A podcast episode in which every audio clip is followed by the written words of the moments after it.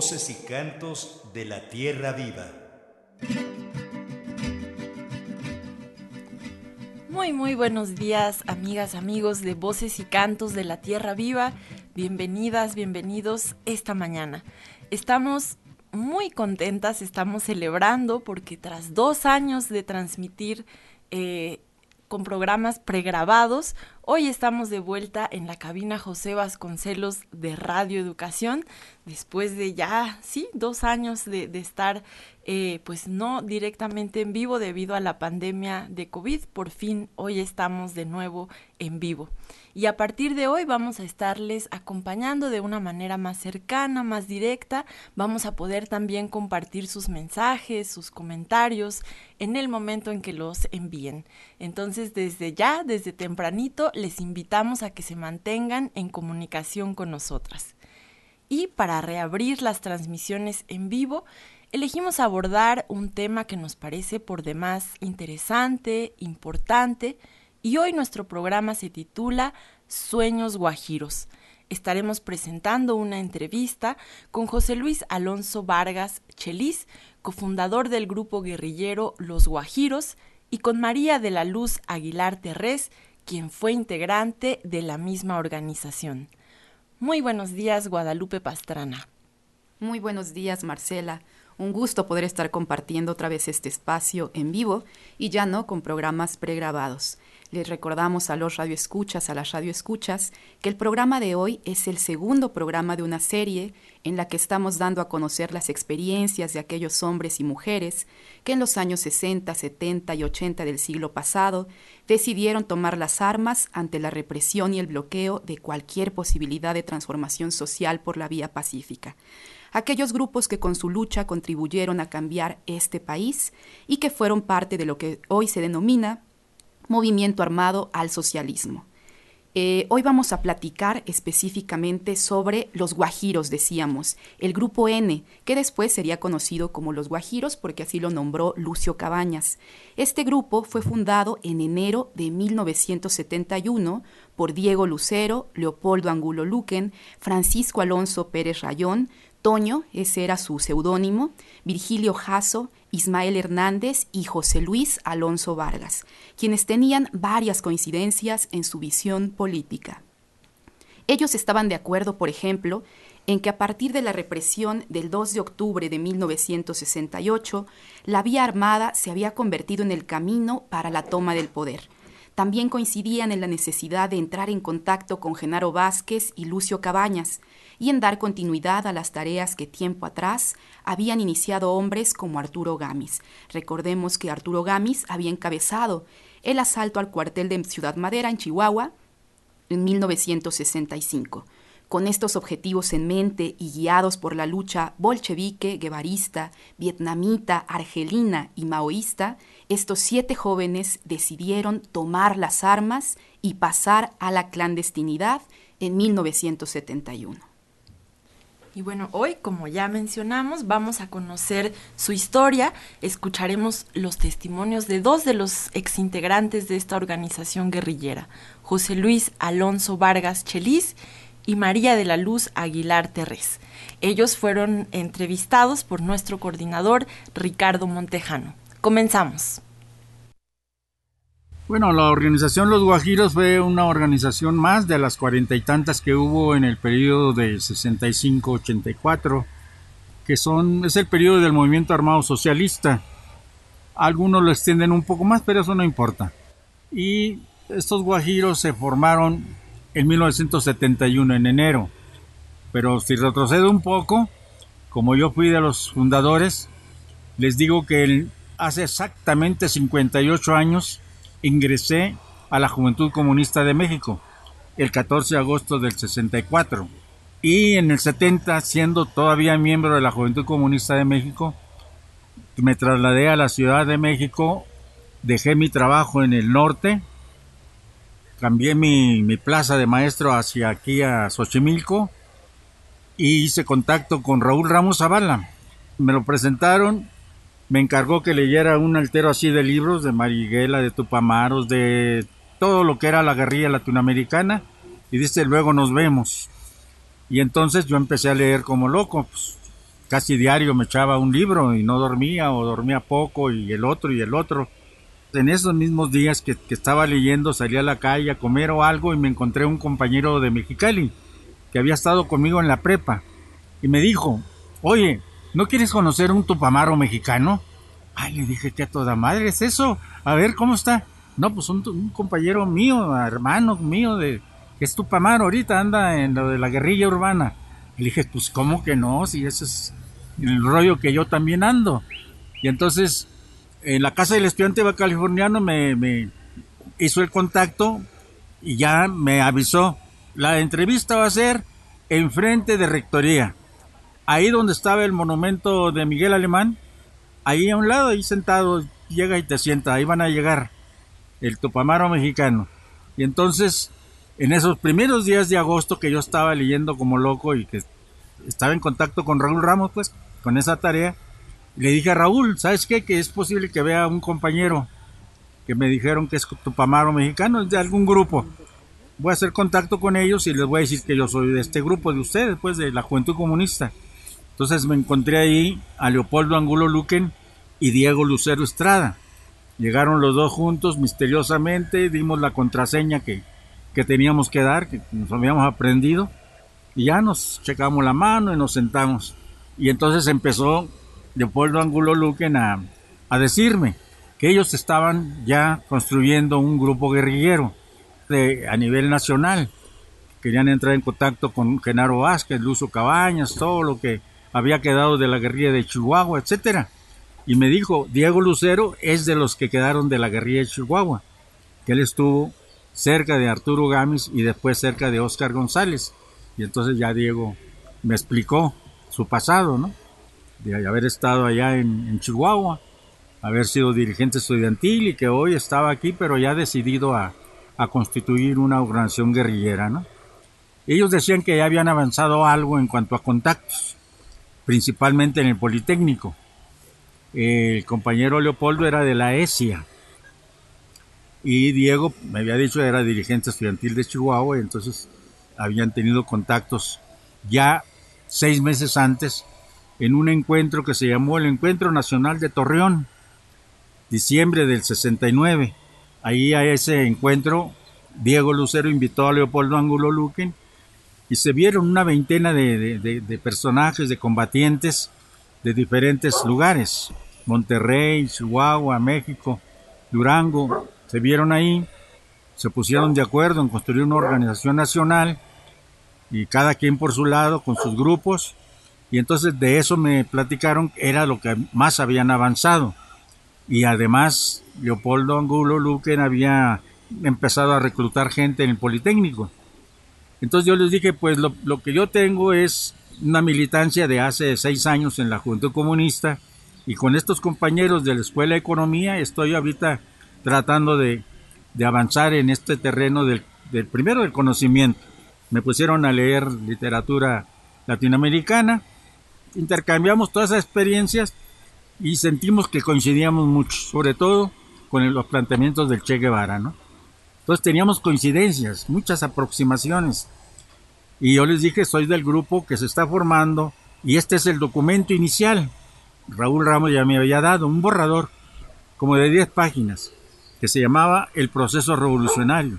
Entonces los entregué, dijeron, lo vamos a estudiar acá en el grupo y nos volvemos a ver. Hicimos cita cada mes y a partir de ahí informé al grupo los procesos que había tenido ese encuentro, esa relación y me dijeron, no, tú atiéndela, tú eres el, el que los conoces y el que la va a seguir atendiendo. Y entonces ya quedamos en eso. Es agosto del 70. Y nosotros en la Juventud Comunista estábamos en un proceso de discusión interna rumbo al Congreso Nacional, tercer Congreso Nacional, que se iba a celebrar en diciembre del 70.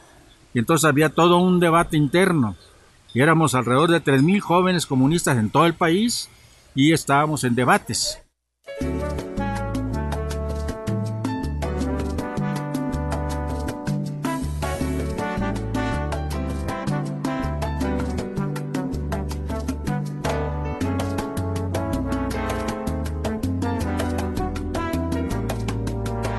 Para la libertad, sangró, luchó, perdido la libertad.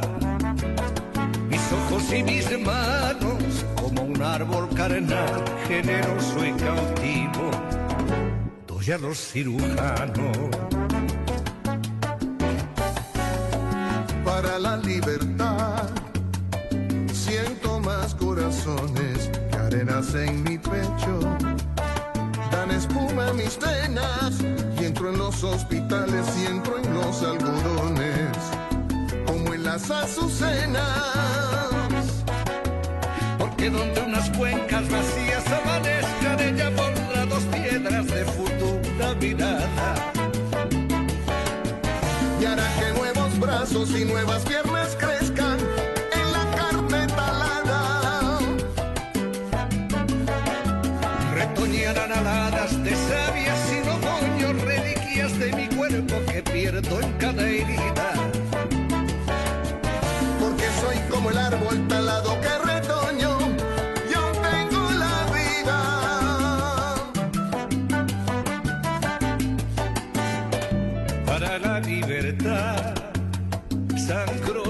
pervivo. Para la libertad, Mis ojos y mis manos como un árbol carnal, generoso y cautivo, doy a los cirujanos.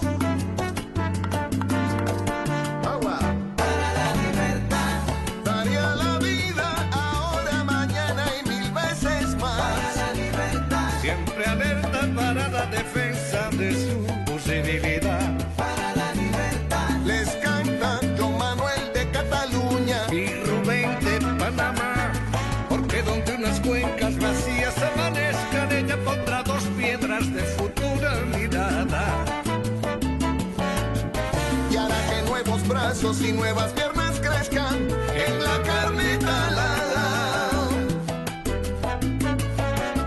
Retoñarán aladas de sabias y otoños, reliquias de mi cuerpo que pierdo en cada herida. Porque soy como el árbol talado que retoño y aún tengo la vida. Y aún tengo la vida.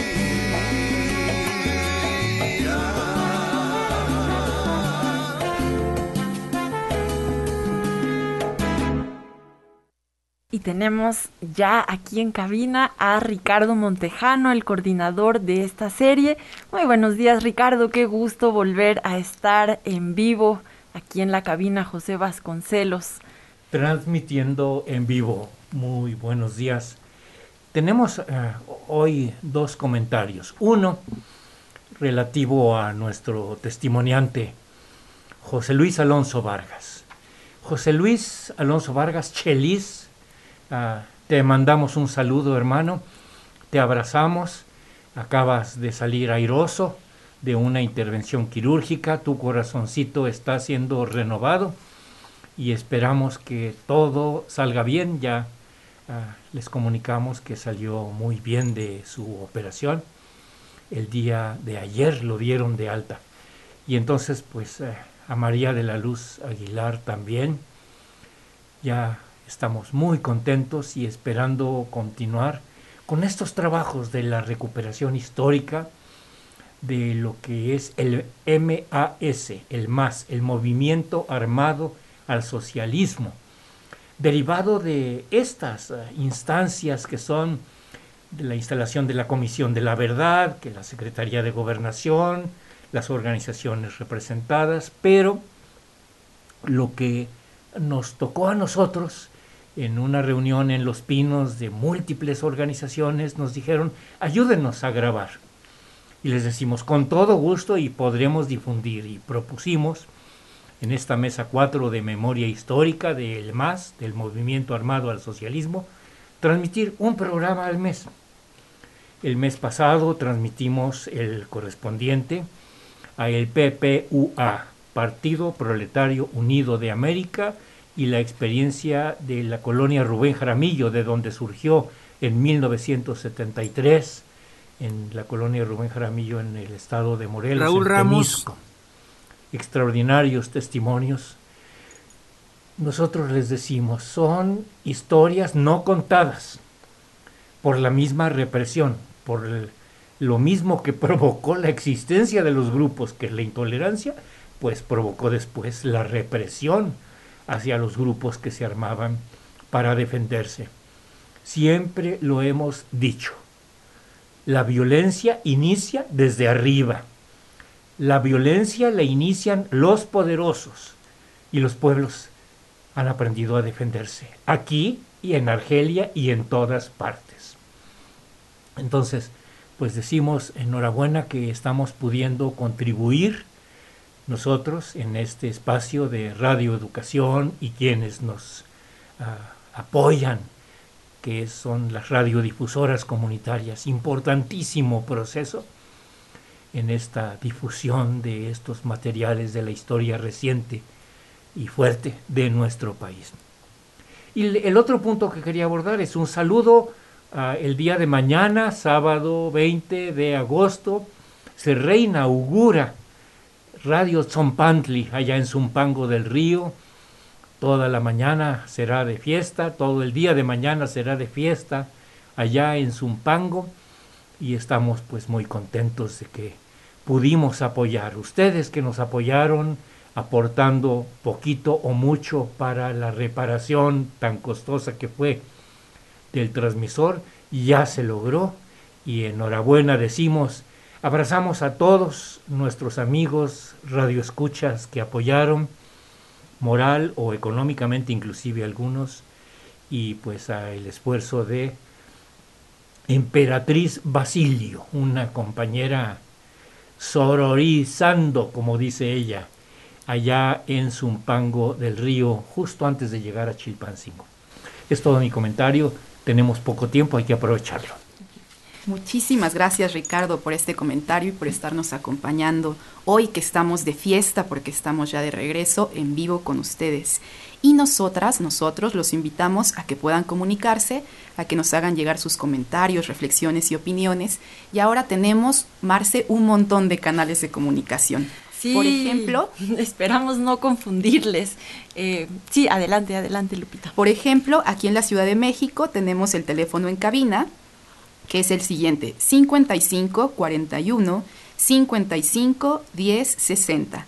También pueden comunicarse con nosotros a través del Facebook Voces y Cantos de la Tierra Viva y también a través del WhatsApp de Voces y Cantos de la Tierra Viva, que es el siguiente, 5535 16 33 86. En este número también estamos disponibles en Telegram y Signal. Además tenemos el WhatsApp de Radio Educación. El número es 5512 33 29 15. Esperamos pues sus comentarios. Estaremos esperando sus comentarios a través de todas estas vías no hay pretexto, hay un montón de líneas para que puedan comunicarse con nosotros. Y vamos a continuar escuchando el testimonio de José Luis Alonso Vargas, Chelis, que como ya decíamos fue cofundador del grupo guerrillero Los Guajiros. Fue parte de la Juventud Comunista de México de agosto de 1964 a diciembre de 1970 en agosto de 1970, conoció a Diego Lucero y Leopoldo Angulo Luquen, otros de los miembros fundadores de Los Guajiros. Raúl Ramos me adelantó en septiembre del 70, me dijo, mira, a mí me gustaría que tú te fueras con Lucio Cabañas, representando al grupo nuestro, de la Juventud Comunista. Todavía nos sentíamos jóvenes comunistas, para que le digas cómo vamos avanzando en el desarrollo de nuestros debates y qué le puedes recomendar allá a Lucio que está apenas empezando. Lucio se había levantado en armas desde el 18 de mayo del 67, pero no había empezado a, a construir su grupo hasta el 69-70 ya. Eran pocos en el 70 todavía, pero Raúl había tenido contacto porque Lucio era de la Juventud Comunista y se habían visto en el comité central del partido y me dice me dijo así este, con desencanto, Raúl, mira, el apoyo que le dio el partido es de reírse o de llorar. Mil pesos para que se regresara. Oye, eso no es apoyo. Hay que apoyar a Lucio, que ya está en la necesidad de la luz armada y decidido, pero también hay que apoyarlo con ideas, así que tú vete para allá. Entonces yo estaba apuntado para irme con Lucio. Y el 30 de septiembre, que yo estaba trabajando en Tepepan, en mi permuta me tocó Tepepan, ahí cerca de Xochimilco, terminé siendo el encargado esa semana última de septiembre, el encargado de la cooperativa. La cooperativa era la venta de dulces y refrescos adentro de la escuela y el dinero era para la escuela, para los gastos internos. Entonces eran como 500 pesos. Y yo terminé el viernes de esa semana con esos 500 pesos y dije, ya, se me hace que eh, la Secretaría de Educación Pública me va a ayudar a, a iniciarme en la carrera guerrillera y llegué al centro de la ciudad, ahí por la calle Bolívar, que había muchas armerías y compré mi primera pistolita 22 y dos cajas de, de parque. Y le dije a Raúl, pues ya tengo mi pistolita, ya tengo, ya renuncié al trabajo de maestro, este, ya no voy a volver a la escuela, y menos ahora que me llevé el dinero de la cooperativa. Y entonces, ya octubre, noviembre, esos dos meses, estaba yo profesional en la organización de los procesos, el grupo Los Procesos, ya era un profesional. Todos los demás tenían su casa, su familia, su trabajo, la escuela, y el único profesional libre de, de, este de responsabilidades familiares y académicas era yo. Y entonces me cambié de nombre. Ahí con los compañeros, en ese periodo pequeño me llamaba Pablo, pero ya cuando entro en los Guajiros en enero me puse Federico en esos dos meses, octubre y noviembre, ese, fue mi, mi seudónimo. Pero Raúl no me envió con, no hizo el contacto con Lucio y no me fui. Entonces anduve trabajando, pero para el debate interno. Y en diciembre me fui a Nayarit con David López Valenzuela y le conté todo este proceso que estábamos siguiendo y me dijo, no, yo le entro. Él ya vivía en Guadalajara hacía rato y estudiaba en una normal rural él era ya dirigente de la organización Federación de Estudiantes Campesinos Socialistas de México, la FEXIM. Y entonces regresé a México. Y acá llegaba yo a la casa de Mario Ramírez Salas. Y lo vi y me, me pidió en ese momento, dice, ya voy de salida a donde nací. Y entonces me fui con él. A Lomatán se llama el pueblito. Y nos recibió la mamá con una pobreza casi extrema, ¿no? yo llevaba mi pistolita 22 y entonces salíamos al, al monte, tratábamos de practicar el tiro y hablábamos mucho de la guerrilla con, con Mario, que había ido al Congreso de la Juventud y me contó todo lo que pasó en el Congreso. Me dijo que no hubo posibilidad de hacer avanzar al partido ni a la juventud, que hubo una ruptura. Y entonces en una de esas le dije a, Mario, ¿sabes qué? A mí se hace que Raúl no es un buen dirigente porque un buen dirigente atiende a sus militantes, a sus compañeros de, organización.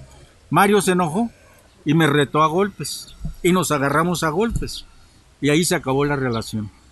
Entonces yo llego aquí a la Ciudad de México y hago contacto con Leopoldo Angulo Luquen y Diego Lucero y nos quedamos de ver en los primeros días de enero, dos o tres de enero. Nos vimos y le dije, sabes que yo rompí con, con el grupo, los procesos y entonces me dijeron, no, vente con nosotros aquí, vamos a hacer una reunión en estos días, vamos a llegar a acuerdos sobre cómo construir la organización, porque hemos estado formando grupitos pequeños y no hemos llegado a consolidar algo, algo más serio y nacional. Y así en los primeros días de enero, 10, 15 de enero, se reunió un grupo de siete compañeros y entonces ya me los presentaron por seudónimos y le dieron mi seudónimo que ahora era Federico. Entonces ya empezamos a tratar de hablar sobre la construcción de una organización guerrillera nacional. Y entonces llegamos al tema del nombre del grupo. Y yo les dije, no, saben que no tenemos nombre. No le pongamos nombre, pongámonos grupo N. N quiere decir no tiene nombre. Y nosotros, los siete, podemos ser el núcleo central para no decirnos comité central, que eso está muy quemado allá con los partidos comunistas tradicionales, ¿no? Quedamos de acuerdo en eso y empezamos a elaborar algunas otras cosas, documentos.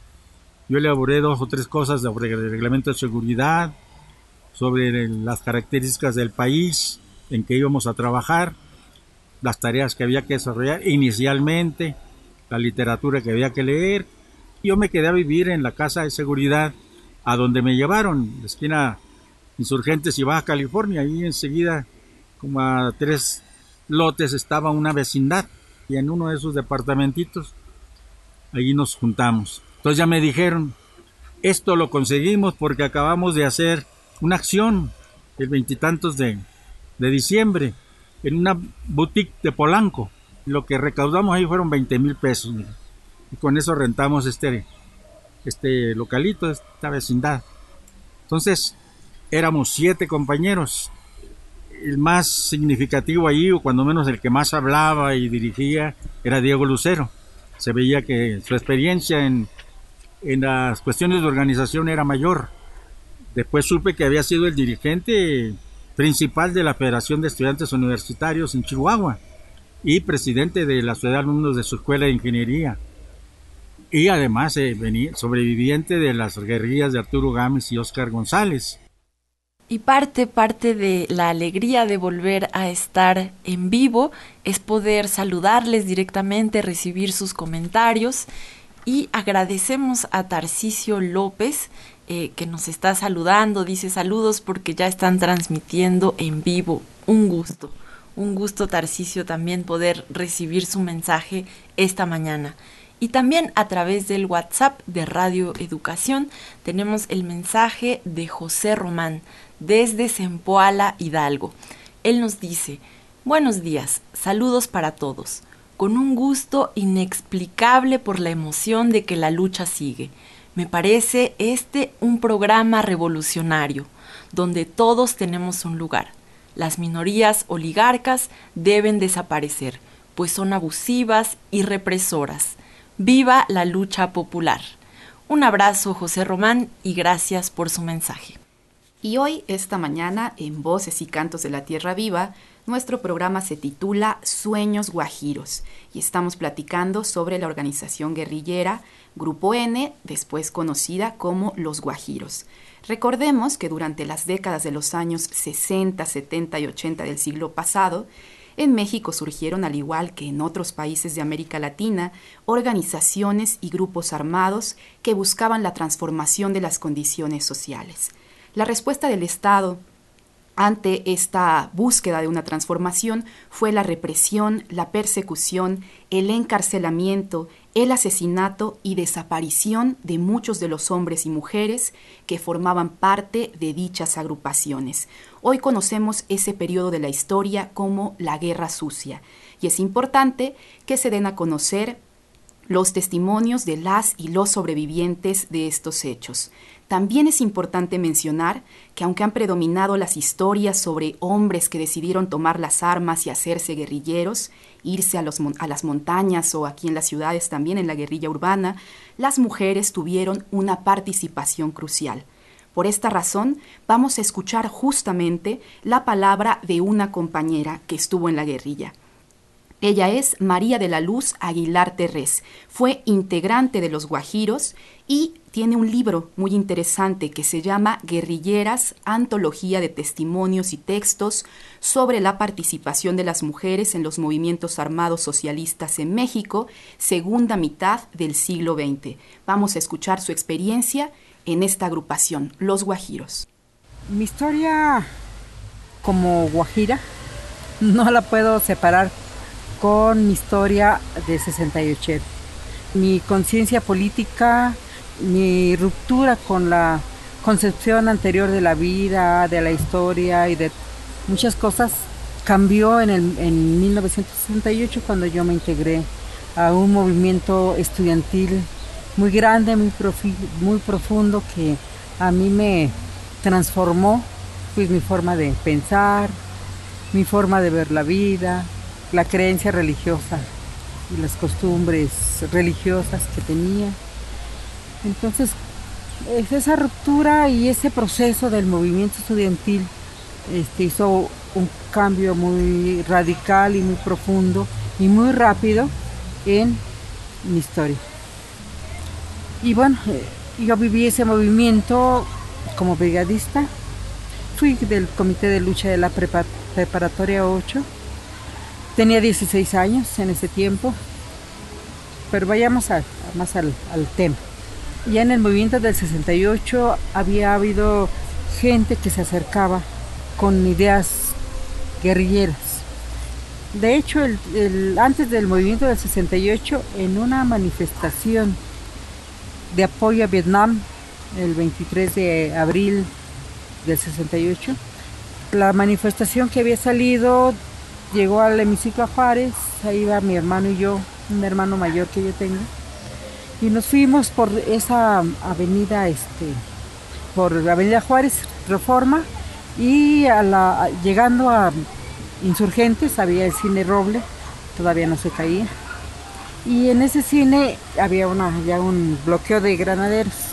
Hasta ahí llegó la manifestación, que éramos como 60 chavos corriendo por reforma, supuestamente a apedrear la, la embajada de gringa.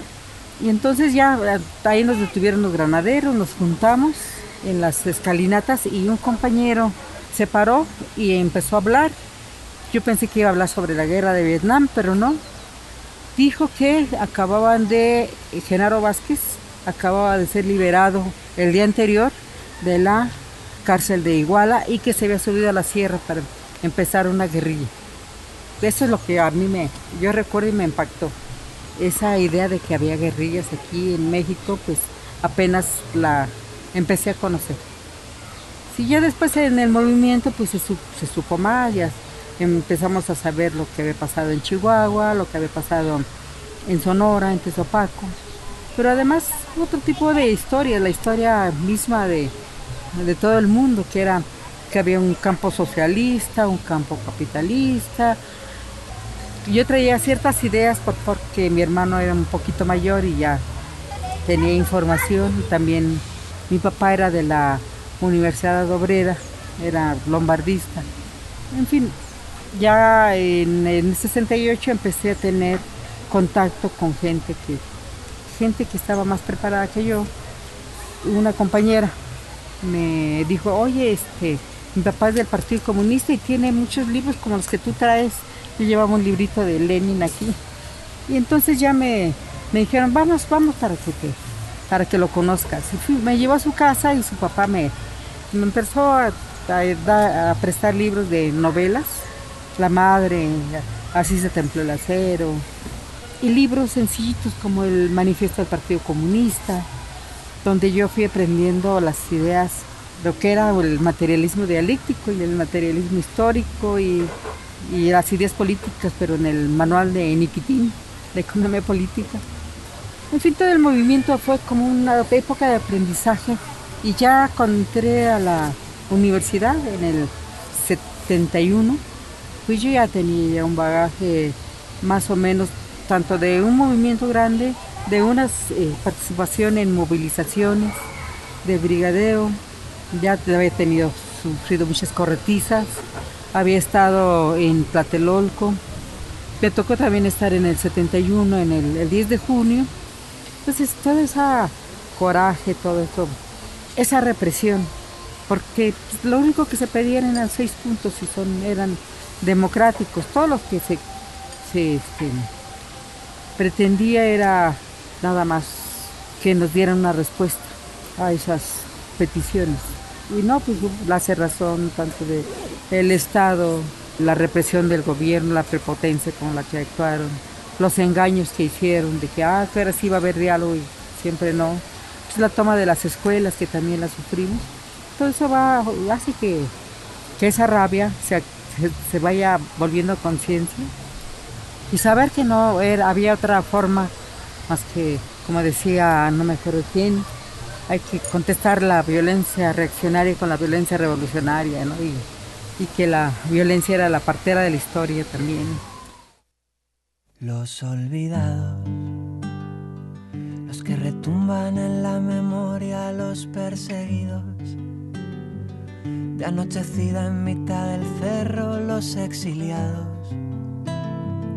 los que jamás volvieron a ver correr a sus hijos las olvidadas, las que escondían pan en el mimbre, las perseguidas y señaladas en todo el pueblo, las exiliadas, las que jamás volvieron a ver correr a sus hijas. No olvidaré para que haya servido de algo tanto desvelo, para que no se pierda el poema bajo el sombrero. No olvidaré para poder hablarle a mis hijos de los abuelos, para que un día al fin descansen justos los huesos. No olvidaré las maestras que tanto hicieron por esta letra y a las artistas, las que burlaran a la censura, las guerrilleras resistieran los bombardeos en las trincheras. Los escondidos por 30 tras un armario, los acusados y fusilados por sus ideas, los extinguidos, abandonados bajo este suelo sin una rosa las silenciadas, las que del miedo quedaron mudas, las que parieron y les privaron de la semilla las invisibles. Las nombramos pa' que su llama nunca se extinga.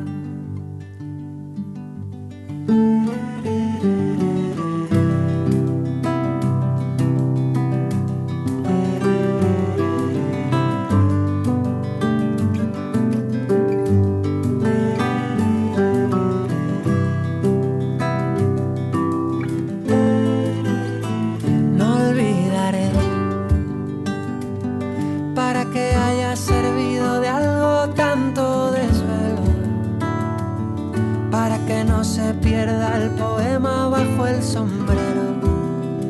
No olvidaré para poder hablarle a mis hijos de los abuelos, para que un día al fin descansen justos los huesos no olvidaré.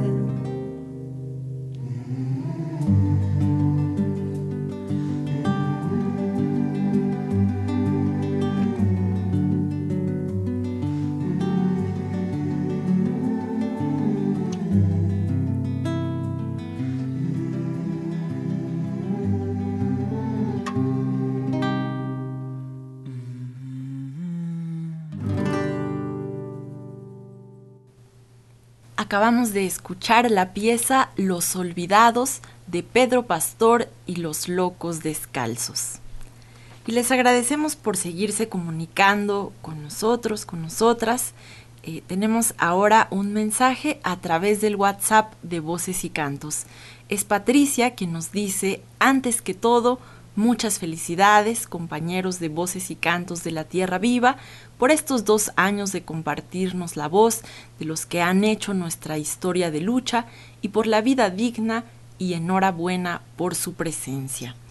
Así es, han sido dos años de transmitir con programas pregrabados y ya cinco de voces y cantos de la Tierra Viva, cinco y contando. Y pues les invitamos a que sigan eh, comunicándose con nosotras. Eh, los teléfonos en cabina son para la Ciudad de México 5541 55 10 60. Está también el Facebook Voces y Cantos de la Tierra Viva, a donde pueden escribirnos, o bien dos números de WhatsApp, el de Voces y Cantos de la Tierra Viva, que es 55 35 16 33 86, en donde pueden comunicarse también a través de Telegram y Signal, o el WhatsApp de Radio Educación 55 12 33 29 15. Y tenemos además un mensaje sobre el programa pasado, que se tituló, como deben recordar, Canto Floral Nueva Lírica para los Árboles, un proyecto para la renovación del cancionero tradicional mexicano. Aquella vez Luis Santiago nos escribió, Muy buen día, amanecimos con mucha música sobre flores, árboles, viento. Así como el agua es vida, la vida es un canto. Gracias y saludos. Muchos saludos también para ti, Santiago. Y continuamos escuchando el testimonio de María de la Luz Aguilar Terrés. Ella, fue integrante de Los Guajiros y comenzó a involucrarse en los movimientos sociales cuando era estudiante de la preparatoria número 8 de la UNAM. Durante el movimiento estudiantil de 1968 fue brigadista y representante ante el Comité de Lucha. Se integró a los Guajiros en 1971. Les comentamos que los testimonios que grabó nuestro coordinador Ricardo Montejano son muy amplios y solo pudimos hacer una selección breve, pero nos da tiempo de escuchar un testimonio más. Vamos con ello. Yo primero estuve en una agrupación que era una brigada obrero estudiantil Tlatelolco, donde había algunas, algunas personas de la Asociación Cívica Nacional Revolucionaria, precisamente estos compañeros que habían liberado a, a Lucio, que habían participado, y otros cercanos. Nos fuimos organizando ya no solamente para participar en el movimiento estudiantil, sino en el movimiento obrero. En ese tiempo que trabajábamos con los obreros, conocí un obrero este, era un obrero de avanzada, líder, era buen orador y como uno o dos años después me casé con él. Pues me casé con un obrero porque estaba convencida que los obreros iban, era la clase de vanguardia, la que iba a ser la revolución y yo estaba totalmente convencida. Estaba yo muy idealizado, había idealizado mucho a los obreros. Y junto con ellos, con él, estuvimos trabajó en esa brigada y él, provenía del el espartaquismo. Conocía a la gente de la Asociación Cívica Nacional Revolucionaria y a otras. Y casi, casi recién casados, fue en 71, nos encontramos a un compañero que venía de ahí que se llama Ciro Castillo. Empezaron a hablar ya de organizarse de una manera armada ya en el 71 y nos pusieron en contacto con otros compañeros. Un compañero que se llama José Luis Martínez y esta una doctora que era Margarita Linares. Ellos eran gente del FUS y junto con nosotros y otros compañeros se supone que estábamos formándonos en una brigada que se iba a adherir al FUS. Y un día que regresábamos a la, casa donde ya este, vivíamos nada más mi compañero y yo, vimos a una persona, una persona de traje en una colonia proletaria, un poco medio canoso. Entonces ahí nos asustamos, pensamos que era un probable que era la policía, que a lo mejor había llegado por ahí, pero no nos quisimos arriesgar, entonces nos fuimos con este Francisco Uranca que iba con otra compañera, con Margarita Muñoz. Nos invitó a comer y quedaron que nos iban a conseguir una casa para no, ya no llegar ahí donde vivíamos. Y ese mismo día teníamos una cita con este con Diego Lucero, pero entonces ya aquí ya me, me brinqué mucho tiempo. Sí, en esa, en esa brigada que estábamos haciendo, con esta Margarita, ella tenía dinero porque los médicos ganan bien.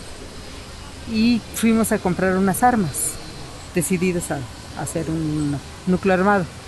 Compramos este, en la armería que todavía existía ahí en la esquina de Guatemala y Seminario, creo que se llamaba esa calle. Compramos cuatro pistolas. A mi compañero le dio una llama 380 y a mí otra y ella se quedó con una, una 38 Star. Ya con eso empezábamos a practicar. Generalmente subíamos al, aquí a los dinamos o al bosque. Ya empezábamos a practicar tiro blanco, caminata y defensa y, leíamos este, a las 150 preguntas a un guerrillero, a Marighella y a la guerra de guerrilla del Che, creo que era de los que más me acuerdo. Esa, esta vez que regresábamos de una reunión con los del FUS, nos fuimos, comimos allí con Pancho Uranga en un restaurante y quedamos en vernos en algún lugar, pero este, teníamos también una reunión con Diego Lucero. A Diego Lucero lo conocimos a través de Federico, porque yo a Federico lo conocí desde el 68 y entonces este, nos encontrábamos seguido. En el 70 creo cuando salió Demetrio Vallejo se hizo una un mitin en el Zacatenco, en el queso. Entonces de ya veníamos de regreso por el Instituto Técnico y, y me lo encontré. Y ella me dijo, no, ya se armaron las guerrillas, ya estamos este, en todo el Pacífico, se están, toda la gente se está saliendo del PC, de la JC y ya se está pasando a las guerrillas y no sé qué, y quedamos de platicar, pero después se desapareció. Y en el 71, ya que estábamos con el FUS, me lo volví a encontrar, me dijo, ahora sí hay que platicar y todo. Ya este, me enseñó una credencial con otro nombre, que el nombre con el que lo conocía. Dice, no, ya, ya está, yo ya estoy clandestino y vamos a tener una reunión y nosotros les platicamos, iba yo con mi compañero. Quedamos en que se iban a poner en contacto con Diego, con Diego Lucero y este y de alguna manera lo, lo contactó. Yo no fui a esa reunión, la primera reunión con Diego, pero sí fue Raúl, se llamaba mi compañero, era su seudónimo también. Yo era Ana. A los pocos días de que se pusieron en contacto, este, regresó Raúl con dos pistolas tipo comando, muy ligeritas. Y me dice, no, ya estamos este, en el grupo con, estos compañeros. Ya ellos ya me dieron este dinero, creo que le habían dado recurso. Entonces, este, pues ya ingresamos al, grupo N y empezamos a ser ya profesionales. Y este, cuando sucedió esto de la persona que veíamos sospechosa, este Diego nos llevó a una casa de seguridad y ya estábamos integrados ahí. Eh, nosotros nos encargábamos de seguir contactando compañeros para integrarlos a la organización. Por las mañanas salíamos de la casa de seguridad como si fuéramos a trabajar para no causar este despertar sospechas en la colonia. Era una casa que tenía enfrente un mercadito. Ahí pasábamos a veces a tomar café, comprar una gelatina y tomábamos el metro que estaba cerca. Y de ahí nos íbamos a reuniones eh, o a buscar algún libro y regresamos ya después de ya en la tarde. Hola, estamos de regreso en Voces y Cantos de la Tierra Viva y tenemos un mensaje de Juan Ernesto Guerrero Mancera que nos hizo llegar a través del Facebook de este programa. Dice así, Buenos días, equipo de Voces y Cantos de la Tierra Viva.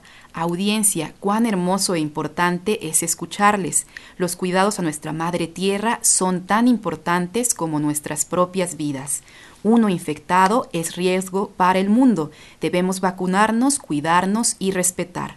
Demandamos mayor presupuesto para la Radio Cultural de México y del mundo, beneficiando a todo su personal y audiencia nacional e internacional. Amor para todos, paz para siempre, con justicia y dignidad.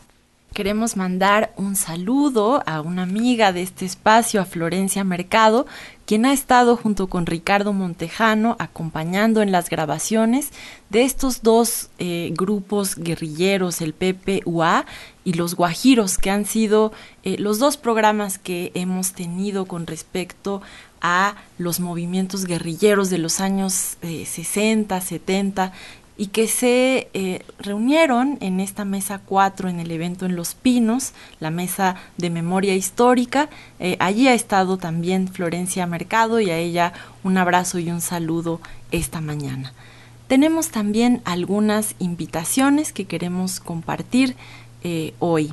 eh, primero Bajo Tierra Ediciones convoca al Círculo de Palabra y Conversación en torno al libro Hacia un nuevo proyecto de nación, Patrimonio, Desarrollismo y Fronteras en la 4T, coordinado por Everardo Garduño y Giovanna Gasparello. La cita es mañana, sábado 20 de agosto, a las 17 horas en Manuel Carpio número 117 en la colonia Santa María la Ribera, aquí en la Ciudad de México. Y antes de darles el siguiente punto de la agenda, la siguiente invitación, queremos mandar también un saludo a los compañeros y compañeras comuneros de Tepoztlán, Morelos. Hay una lucha muy fuerte allá en Tepoztlán, hay fuertes movilizaciones porque se están recuperando ya las instituciones comunales. Esperamos muy pronto hacer aquí en Voces y Cantos de la Tierra Viva un programa para abordar este tema. Y ahora sí, eh, les comentamos que el grupo de canto cardenche Martajados del Real invita al concierto Polifonías en Voz para Todos, Memoria y Resiliencia, canción cardenche y polifonías a capela del Camino Real de Tierra Adentro, que se llevará a cabo este domingo 21 de agosto a las 19 horas en Durango, en el Museo Regional Ángel Rodríguez Solórzano. Se trata de un concierto que es parte de la gira de Martajados de Real, del Real por todo el país. La entrada será libre. Y también la Dirección de Etnología y Antropología Social, DEAS, del Instituto Nacional de Antropología e Historia, invita al foro La defensa del agua frente a la industria porcícola, que se realizará el jueves 25 de agosto de 11 a 14 horas y será transmitido a través del Facebook Territorios y Patrimonio y también a través del canal de YouTube Encuentro Pueblos Territorios. Se contará con la participación de integrantes de organizaciones como el Consejo Maya del Poniente de Yucatán, la Coordinadora de Pueblos en Defensa del Río Atoyac, entre otras. Y nos estamos ya casi despidiendo, Marce. Agradecemos por habernos acompañado esta mañana y les recordamos que cada mes de aquí a diciembre vamos a estar abordando estas temáticas sobre los grupos guerrilleros de los años 60, 70 y 80 del siglo pasado, los testimonios de aquellos hombres y mujeres que decidieron tomar las armas. Por ahora los esperamos el siguiente viernes con un programa más de Voces y Cantos de la Tierra Viva recordando que vamos a estar ya en vivo desde hoy y cada viernes.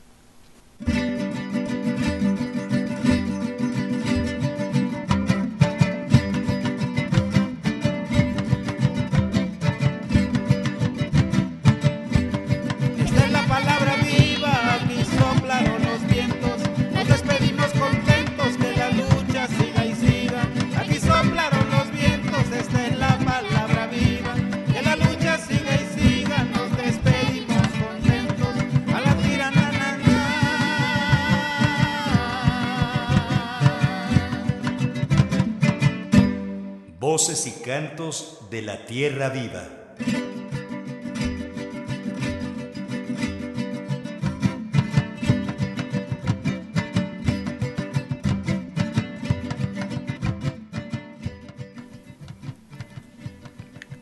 Agradecemos esta mañana en los controles técnicos a Raúl Núñez y Cutberto Garcés.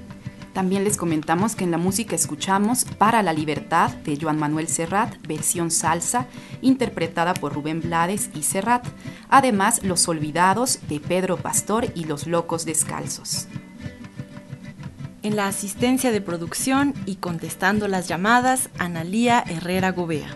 En investigación y redes sociales, Jaime Quintana Guerrero. En la entrevista, coordinación, y opinión Ricardo Montejano. En la conducción, una servidora Marcela Salas Casani y también Guadalupe Pastrana a cargo de la producción y el guion. Muy buenos días.